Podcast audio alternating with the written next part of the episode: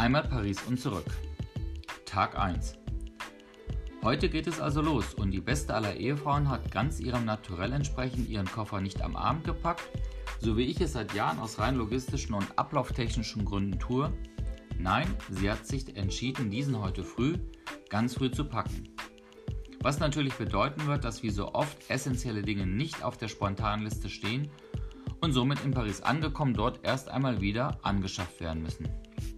Aber nun gut, ist es doch Ihre Reise und ich bin wie immer nur der Reiseführer durch den Großstadtdschungel.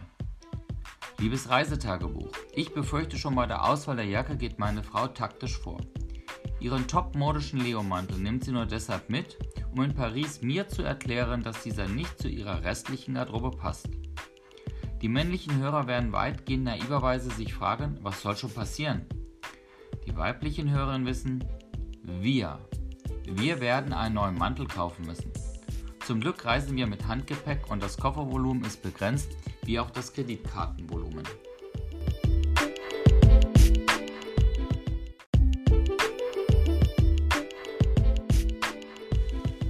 Es geht los, nur mit 7 Minuten Zeitverzögerung. Das ist gut, bedenkt man, dass die beste aller Ehefrauen in unseren Anfängen bis zu 3 Stunden das Zeitlimit überstrapazierte. Die Fahrt zum Flughafen ist kaum erwähnenswert. Kein Verkehr, keine Diskussion. Alles läuft rund. Auch die Einfahrt in das Parkhaus mit dem perfekten Parkplatz. Da wir noch etwas Zeit haben, schlage ich Schatzi vor, dass wir bei McDonald's noch ein Frühstück zu uns nehmen. Routiniert steuere ich den Fastfood-Tempel an, während Madame noch etwa 50 Sekunden hinter mir den Ausflug zum Flughafen genießt. Ich tippe hektisch meine Bestellung am Self-Service-Terminal ein. Heißt es doch, einen Zeitpuffer rauszuholen? Bevor die beste aller Ehefrau mit der Entscheidung ihrer Bestellung überfordert ist und wir so kostbare Zeit verlieren. Ich entscheide mich für Rührei ohne Muffin, kohlenhydratefrei und einen Cappuccino. Die bessere Hälfte wählt einen Cheeseburger, Pommes mit süß-saurer Soße und einen Pfefferminztee. Die Serben haben eben einen Magen aus Stahl. Meine innere Uhr tippt und drängt. Oder ist es die Blase? Scheiß Midlife-Krise. Bekommt man mit 50 schon eine Blasenschwäche? Egal. Ich fordere Schatzi aufzugehen. Und zurück bleibt der Pfefferminztee. Schade. Wir müssen noch durch die Handgepäckkontrolle, sage ich. Wie immer gibt es einen Wettkampf. Wo stellt man sich an? Und wie immer sind wir geteilter Meinung. Daher trennen sich jetzt unsere Wege. Eine links und einer rechts. Ich möchte auch mal Glück haben und bitte den Schöpfer dieser Erde, mich mal als erstes ankommen zu lassen. Nur einmal möchte ich recht haben. Bitte.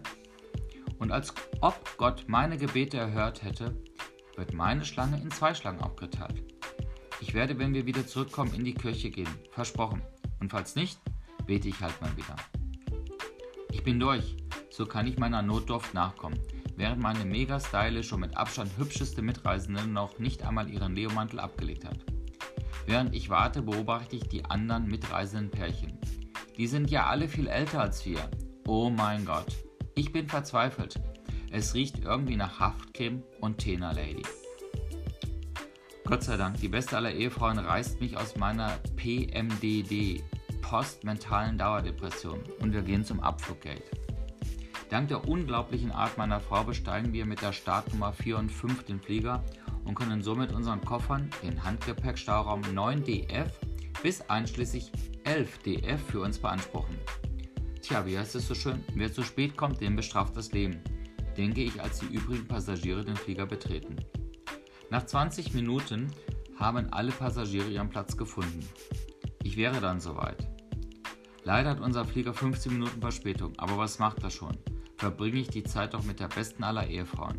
Scheiß auf Paris, je d'amour.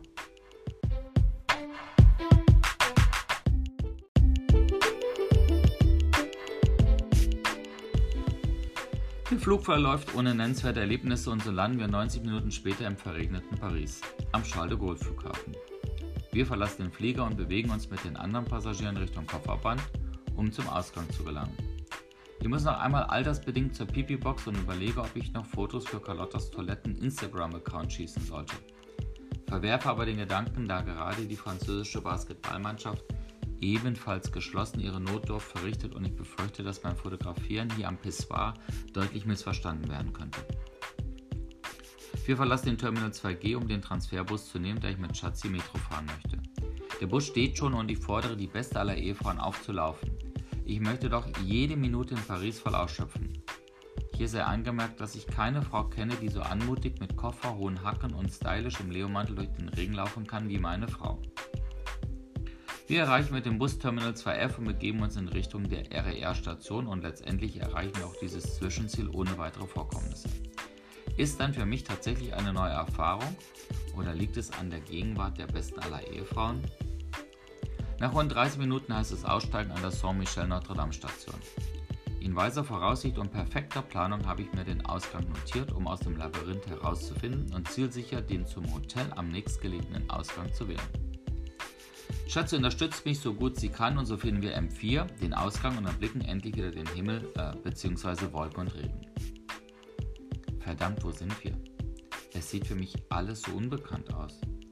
Das sind wohl die ersten Anzeichen des fortschreitenden Alters.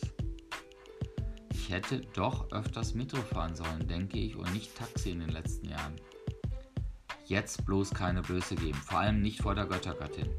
Das würde meinen Ruf für alle Zeit zerstören. Ich hole mein Handy raus und versuche über die Karten-App den Weg zum Hotel zu finden aber ich habe mir noch nicht einmal die Adresse des Hotels gespeichert.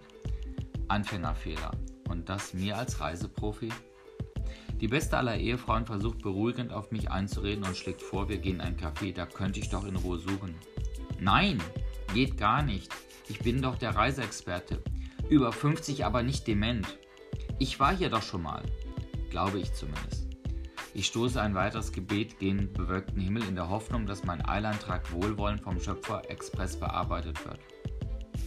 Und Gott sei Dank, mir erfährt ein Geistesblitz und meine Stephen Hawking-Kräfte kehren zurück. Alles ist auf einmal klar und bekannt auf den zweiten Blick. Zielstrebig steuere ich nun die Richtung an, in die wir gehen müssen, mit Schatz im Schlepptau und neuer Zuversicht, dass alles gut wird.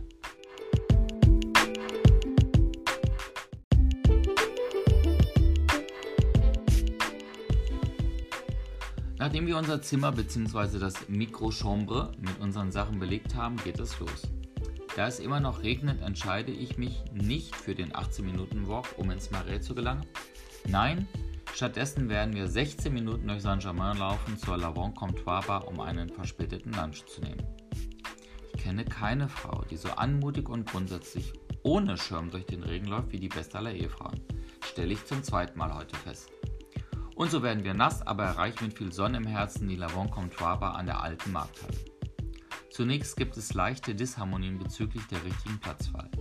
Da ich altersbedingt gerne in der Nähe der Toilette sitze, man weiß ja nie, wann der Handrang sich wieder meldet, und war auch übrigens der einzig freie Platz, empfindet Madame dies als unzumutbar und entscheidet, während ich noch auf den vermutlich betrunkenen Weindealer an der Theke warte, sich umzusetzen. Ich frage nun im besten Schulfranzösisch nach zwei Gläsern Wein und da mir die Vokabel für Rosé nicht einfällt, erkläre ich der besten aller Ehefrauen, dass wir nur zwischen Weiß und Rot wählen können. Mit leisigem Blick und motorisch ungelenkten Bewegungen, ich nehme an zu viel Wein, greift der Sommelier zu zwei Gläsern und einen Kork wie bei Lorius Pallhuber und Söhne die erste Weinflasche. X. Ich probiere den Wein und mh, hm, ja, ich spüre etwas auf der Zunge. Ist okay. Wie ich es von zu Hause von meinem Vater gelernt habe, frage ich doch besser mal nach dem Preis. Bis vor einer Sekunde dachte ich noch, ich wäre in Europa und alles wäre gleich. Gleiche Währung, gleiche Preise. Aber nachdem mir der betrunkene Hipster-Sommelier per Fingerzeichen erklärt hat, dass er 18 Euro pro Glas haben möchte, bin ich mir nun wieder im Klaren, dass ich in der teuersten und größten Touristenfalle der Welt bin, nämlich in Paris.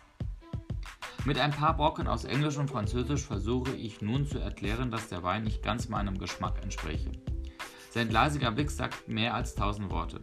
Er hat mich durchschaut. Aber charmant und immer noch besoffen bekomme ich jetzt ein Glas Wein für 13 Euro. Der schmeckt auch gut. Ich nutze die Gunst der Minute und zeige noch auf ein paar für Nicht-Franzosen unaussprechliche Tapas, die ich gerne essen möchte und kann mich nun wieder ganz und gar meiner Göttergattin widmen. Der Wein auf nüchternen Magen beflügelt, das Essen kommt nach und nach und ich denke, Paris ist so schön. Nach etwa 60 Minuten ist der Wein ausgetrunken, die Tapas restlos verspeist und ich war auch sicherheitshalber einmal Wasser lassen. Nun noch schnell ein Espresso und dann bezahlen und raus in die Metropole, die schon so sehnsüchtig auf uns wartet.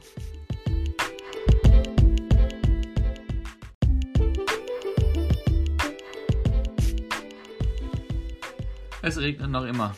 Aber egal, sagt auch Schatzi und so geht es Richtung Marais. Ich habe die beste aller Ehefrauen auf den möglichen Kulturschock vorbereitet. Nicht nur, dass das Marais ein jüdisch-arabisches Viertel ist, nein, es ist auch der bevorzugte Ort der Gay-Community mit jeder Menge einschlägiger Bars und Cafés. In der Regel verstehen die Schwulen sich gut anzuziehen und achten auch auf ihr äußeres Erscheinungsbild. Das kann man vom Gemein aus Westfalen leider nicht behaupten. Ist für den eine farbige Socke schon eine Moderevolution und statt in sein Äußeres zu investieren, geht er lieber fleißig in den Baumarkt, lässt da sein Geld, um seinen Garten zu verschlimmbessern mit jeder Menge selbstgebauter Terrassen und anderen Scheußlichkeiten. Auf dem Weg zu Marell kommen wir noch einmal am Hotel vorbei und so nehme ich dann doch noch einen Leihschirm des Hotels mit. Dieses wunderbare, transparent und mit Tupfen versehene Objekt erfüllt voll und ganz seinen Zweck und so geht es stylisch Richtung Marell. Dass heute regnet, scheinen weniger Schwule unterwegs zu sein. Vermutlich verläuft entweder der Concealer oder die super teuren Off-White-Schuhe sind nicht wasserdicht. Schade. Ich dachte, ich könnte Schatzi mit ein paar Händchen haltenden Männerpärchen shoppen. Anmerkung. Nein, ich bin nicht homophob, mein Trauzeuge war schon schwul und ich habe damit kein Problem. Und Goran, nicht du bist damit gemeint, der andere ist schwul. So geht es in die ersten Lehen mit allesamt Krimskrams und Dingen, die schön sind, die aber keiner braucht. Schatzi entsteht als allererstes ein Kaffeemuck. Der erste Kauf des Tages ist getan und damit ist die Shoppingjagd eröffnet. Am Ende erstehen wir ein paar Sneakers, eine Bauchtasche für unsere Drama Queen, ein X-Long-Shirt, passende Socken und ein T-Shirt. Eine super hippe, mega gelbe Mütze und für die beste aller Ehefrauen eine rote Kupelstasche, die im Anspruch und Design einer Gucci nichts nachsteht. Ich fürchte, unsere Beauty Queen bekommt wieder einen Schweikrampf, wenn sie diese sieht. Aber die beste aller Ehefrauen hat schon in ihrem Testament vermerkt, wer von unseren entzückenden Bubertieren welche Tasche nach dem Ableben bekommt und mit welcher die Göttergattin sich einbalsamieren lässt. Nach drei Stunden kommen dann doch die ersten altersbedingten Ermüdungserscheinungen und so gehen wir langsam zurück Richtung Hotel, vorbei an dem nationalfarben beleuchteten Hotel de Ville. Da wir das Tageslimit erreicht haben, gibt es nur noch eine Falafel auf die Hand, statt in einem überteuerten TripAdvisor Geheimtipp-Restaurant neben Indern, Chinesen oder noch schlimmer Holländern zu sitzen und der nur auf Touristen ausgelegten Speisekarte zum Opfer zu fallen. Das werden wir allerdings dann morgen machen. Nur weiß ich das jetzt noch nicht.